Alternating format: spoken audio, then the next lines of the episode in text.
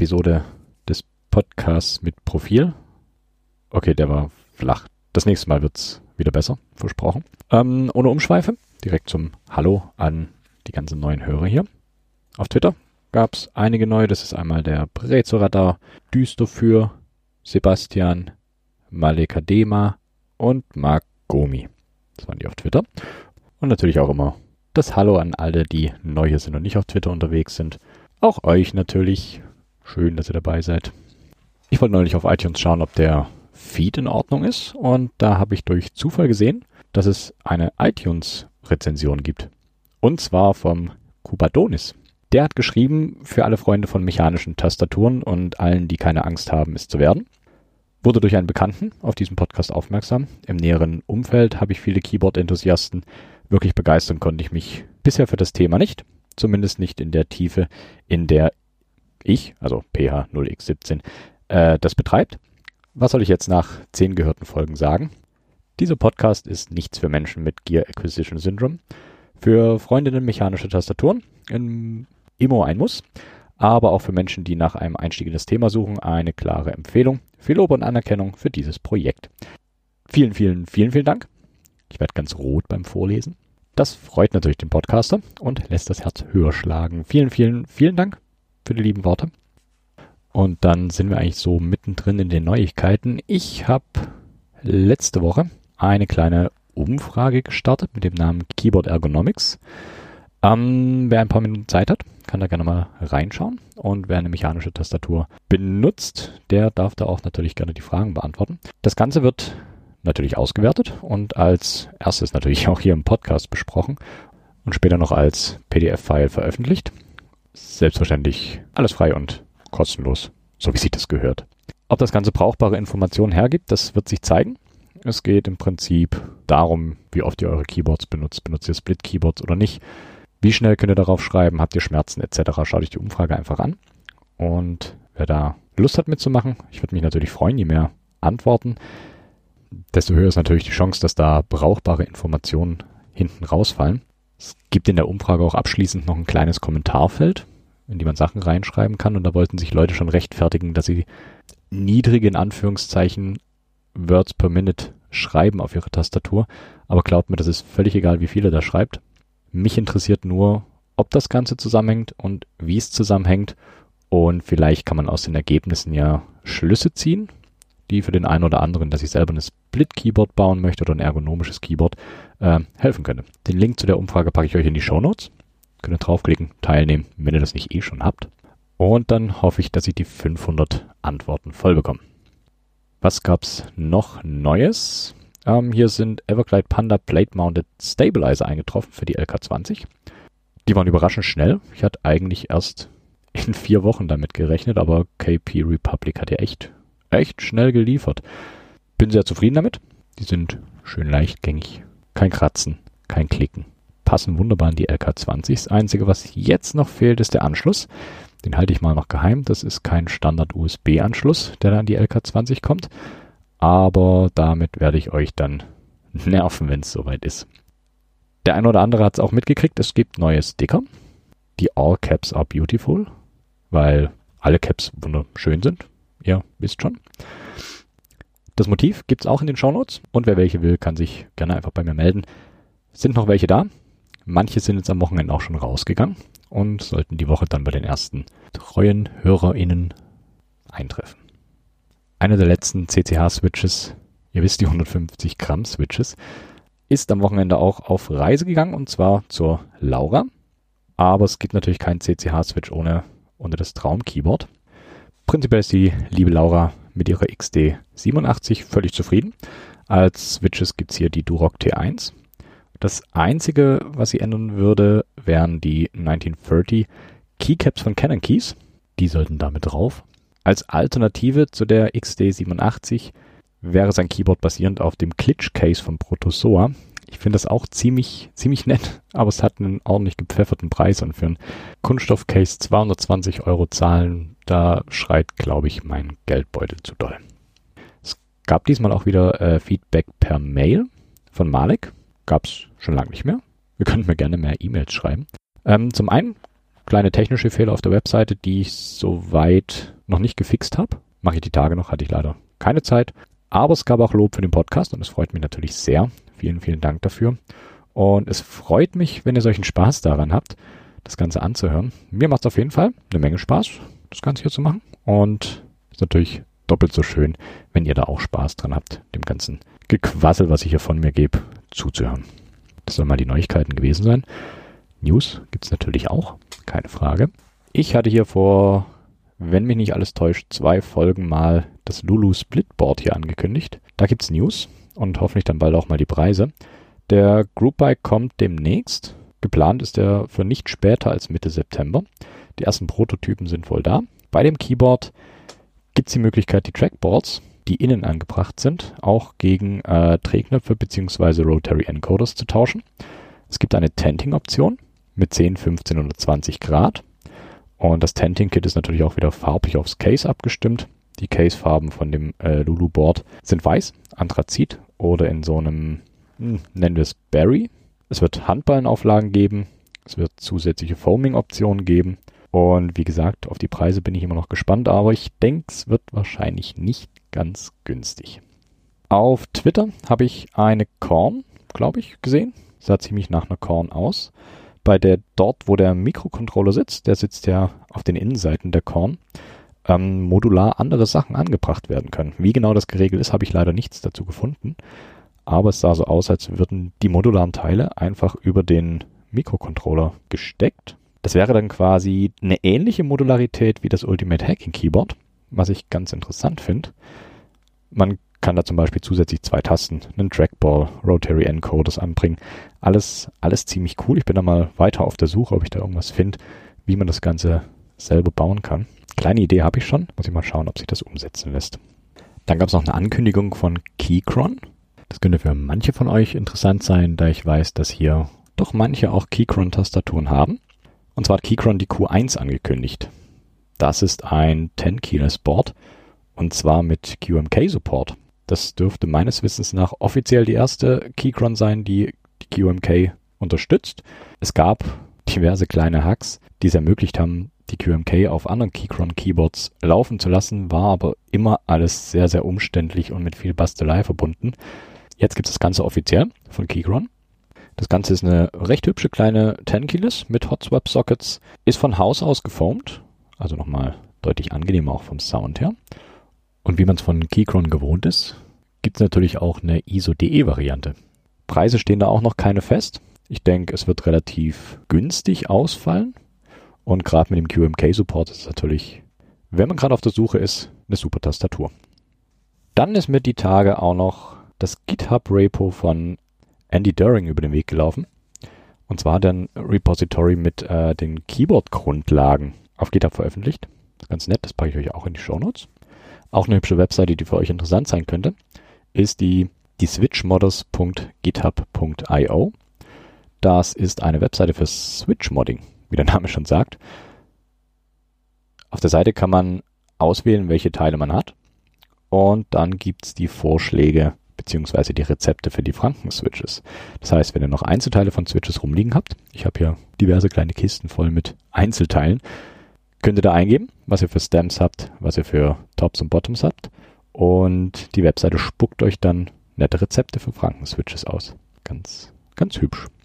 Auf Hackaday gab es, ich glaube, heute, also am Freitag, an dem ich aufnehme, einen Artikel, da hat jemand in eine Kinesis, also in dieses ergonomische Keyboard mit den gewölbten Tasten, eine kleine Platine gepackt mit einem Teensy drauf.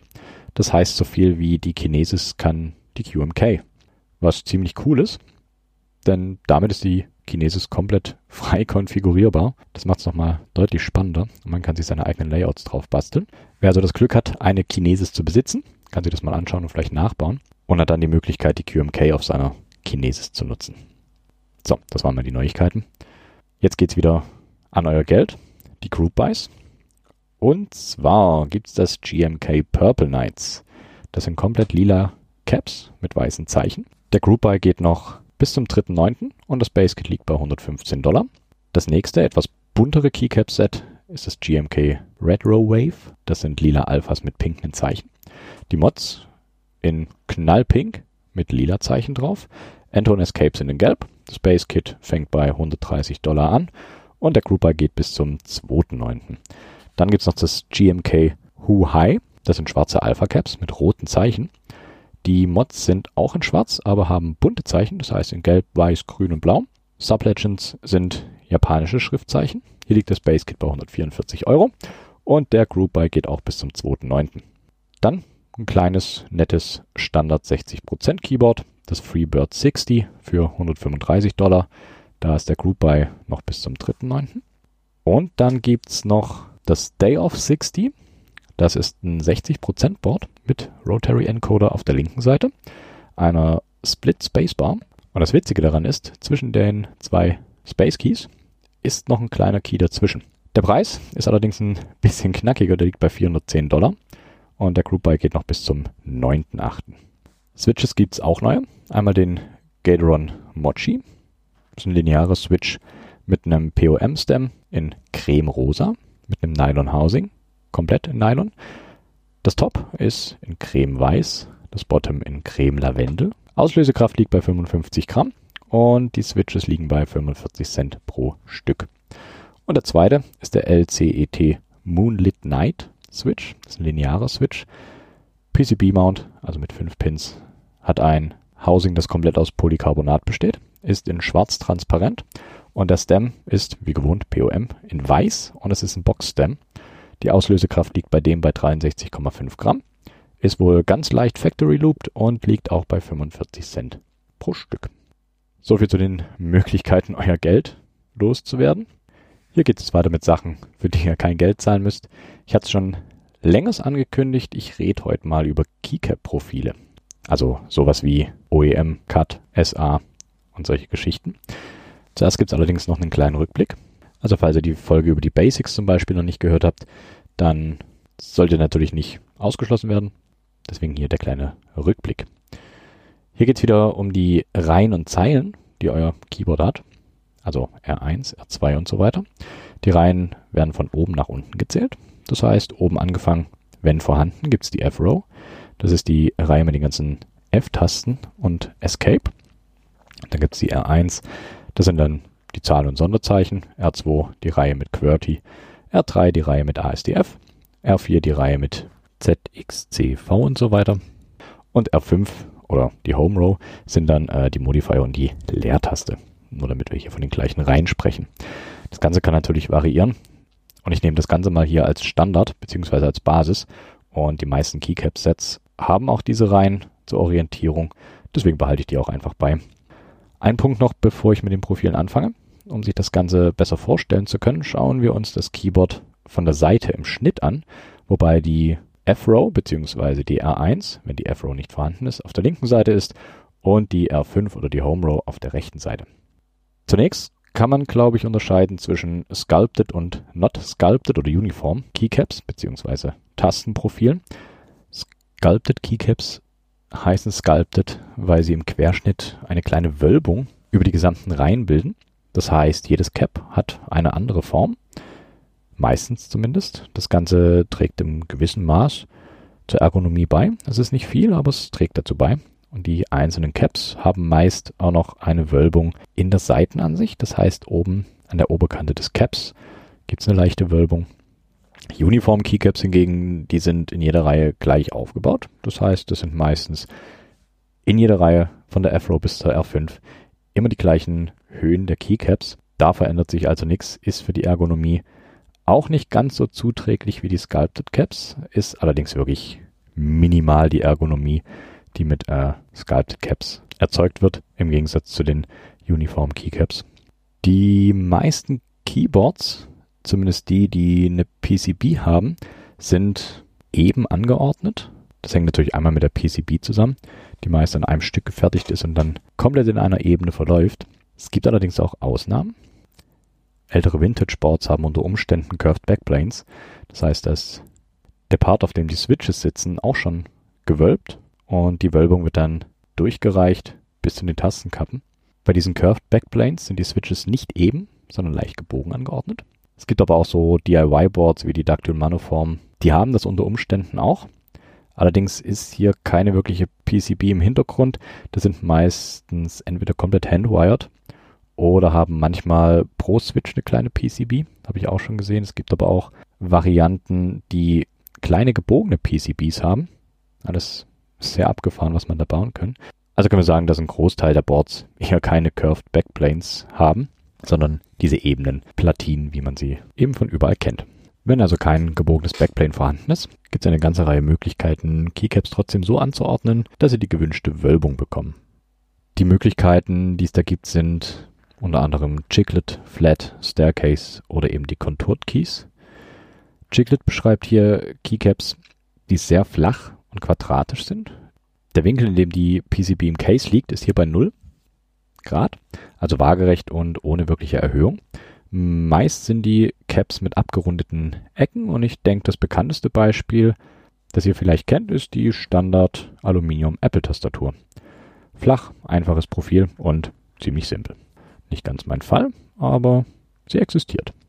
Die nächste Kategorie wären die äh, Flat Caps. Beim Flat Profil sind die Caps höher und variieren leicht. Die Caps in der 1 bis R4 sind identisch, nur in Reihe 5 können die Caps eine Wölbung nach oben haben. Das sieht man häufig bei Laptop-Tastaturen. An der Leertaste sieht man es immer, immer ganz gut. Die hat, wenn man den Finger auf die Taste legt, eine spürbare Wölbung nach oben, statt nach innen wie die anderen Tasten. Dann gibt es noch das äh, Staircase-Profil. Hier ist die PCB oder die Plate leicht aufgestellt, meistens um die bekannten 5 bis 7 Grad. Die Caps sind dann, wenn sie auf dem Board montiert sind, an der Oberkante der Caps waagerecht Wobei man eigentlich sagen müsste, dass die Keycaps an der Oberkante um 5 bis 7 Grad abgeschrägt sind. Und durch die Neigung der Plate bzw. der PCB um gerade diese 5 bis 7 Grad ergibt sich die Treppenform der Keycaps, wenn man diese dann auf dem Keyboard platziert hat. Und zu guter Letzt noch die Contoured Keys. Bei den Contoured Keys hat jedes Cap wieder eine andere Höhe und Neigung an der Oberseite der Keycaps. So entsteht über alle Reihen hinweg eine Wölbung im Profil. Ich bin mal mutig und behaupte, die meisten Keycap-Profile sind Conjured Keys, weil Staircase etc. sieht man relativ selten. Aber ich fange trotzdem an mit den Flat Keycaps. Und zuerst kommt da DSA. DSA ist eine Ableitung von Dienst Standard High und vom Produzent Signature Plastic etabliert. Die sind durchgängig ca. 7,4 mm hoch, alle exakt gleich hoch und haben an der Stelle, wo ihr den Finger auflegt, eine leichte Wölbung nach innen. Außer die Leertaste, die ist nach oben gewölbt. Ist relativ schick, aber ergonomisch gesehen sind das nicht die besten Keycaps. Allerdings meistens die Caps für Ergo-Boards, da die Höhe einheitlich ist und die Caps sich bei gewölbten Boards nicht behindern können. XDA ist dagegen etwas höher mit 8,25 mm und die Caps sind etwas, ich würde sagen, voluminöser. Prinzipiell sind sie aber ähnlich wie beim DSA-Profil alle gleich hoch mit Wölbung nach innen, außer der R5, die ist wieder nach oben gewölbt. Und den Abschluss in der kleinen Familie machen ZDA und KAM. Hier ist die Höhe bei beiden mit 9,4 mm am höchsten. Und das sind, soweit ich weiß, auch die höchsten Uniform Keycaps. Der Aufbau ist wie bei XDA nur etwas, nur etwas höher eben. Und KAM ist im Vergleich zu ZDA an den Seiten der Caps ein kleines bisschen mehr gewölbt, was die Fläche, auf dem der Finger liegt, etwas verkleinert. Das heißt, sie laufen nach oben in minimal spitzer zu. Kann man fühlen, behindert aber keineswegs beim Tippen. Eine Mischung aus äh, Flat und Sculpted ist das JDA-Profil. JDA hat äh, gleich hohe Caps in R2 und in R5.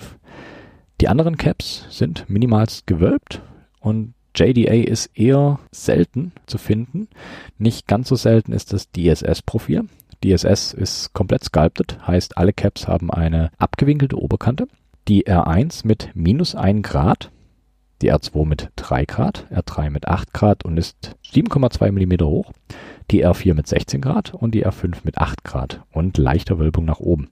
Negative Winkel beschreiben ein Abfallen nach rechts und der positive Winkel ist ein Anstieg nach rechts.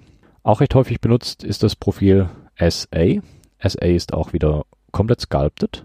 Im Gegensatz zu anderen ist SA relativ hoch und sehr ausgeprägt, würde ich es nennen. Die R3 ist 11,7 mm hoch und die R1 16,5 mm, was wirklich, wirklich durchaus hoch ist. Sieht aber wirklich edel aus. Beim SA-Profil habe ich auch die Gradzahlen gefunden. Die R1 ist mit minus 13 Grad schon ordentlich geneigt. Die R2 mit minus 7 Grad. Die R3 ist bei 0 Grad, also komplett waagerecht an der Keycap-Oberkante. Die R4 ist bei 7 Grad und die R5 bei 0 Grad. Und hier auch wieder mit leichter Wölbung nach oben. Die gesamte Wölbung des Profils ist damit schon recht deutlich und wie ich finde auch ergonomischer als andere.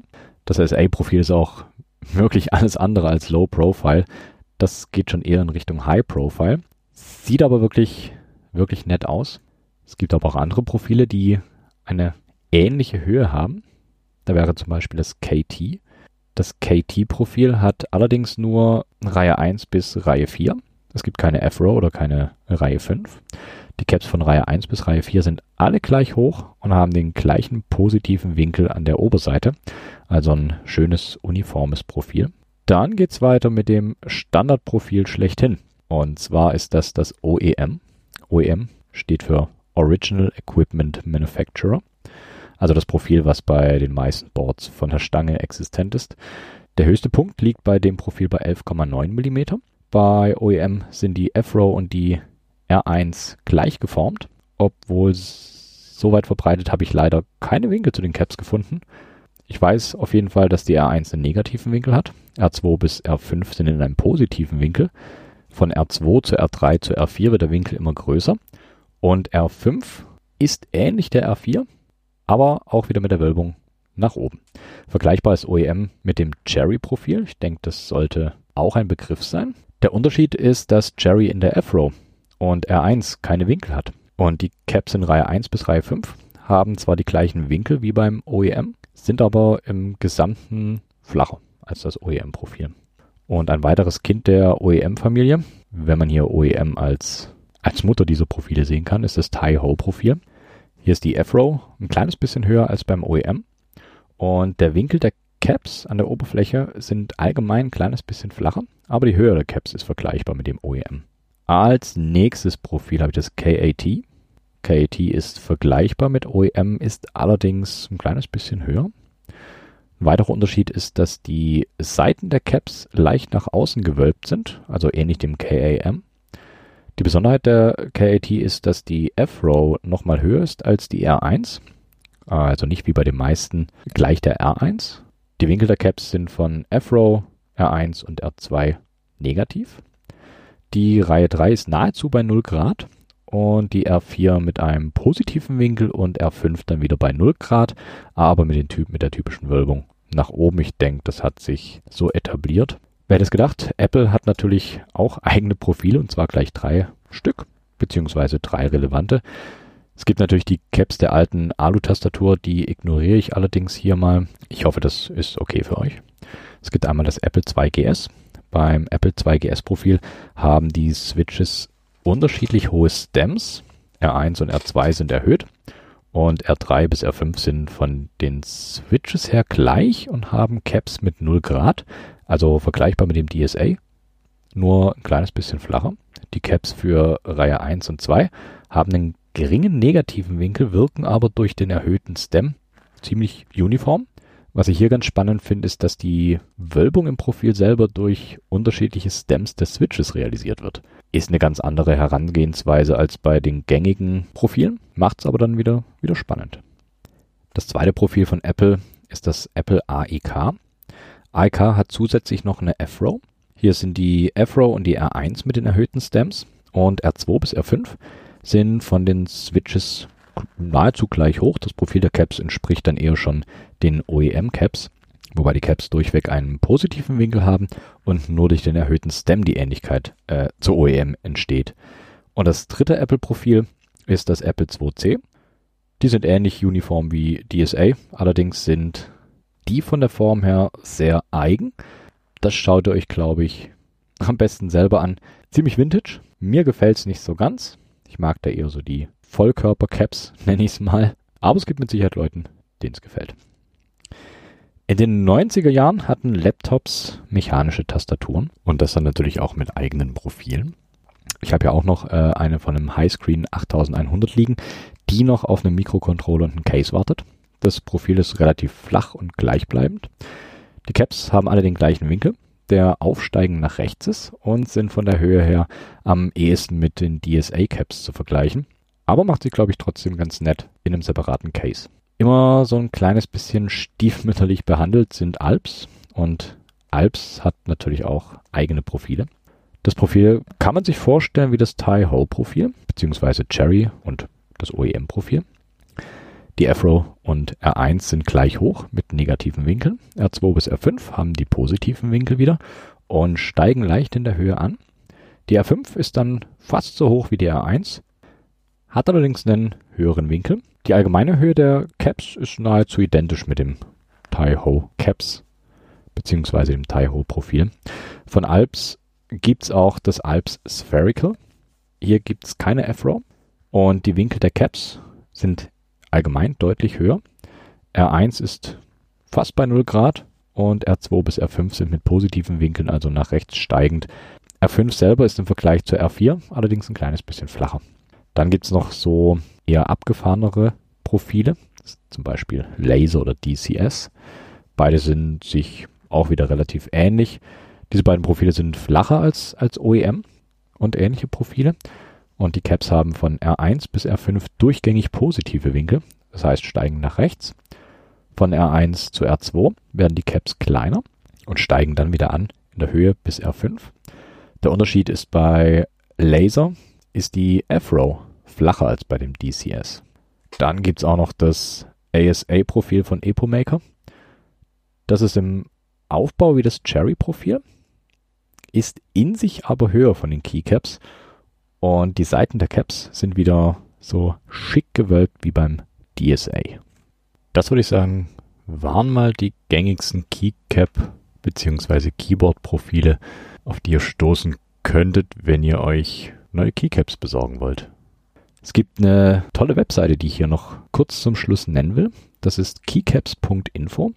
Auf der kann man zumindest die geläufigsten Caps vergleichen in der Höhe es steht leider keine Millimeterzahl dabei, nur den Abstand von Keycap Mitte bis Keycap Mitte.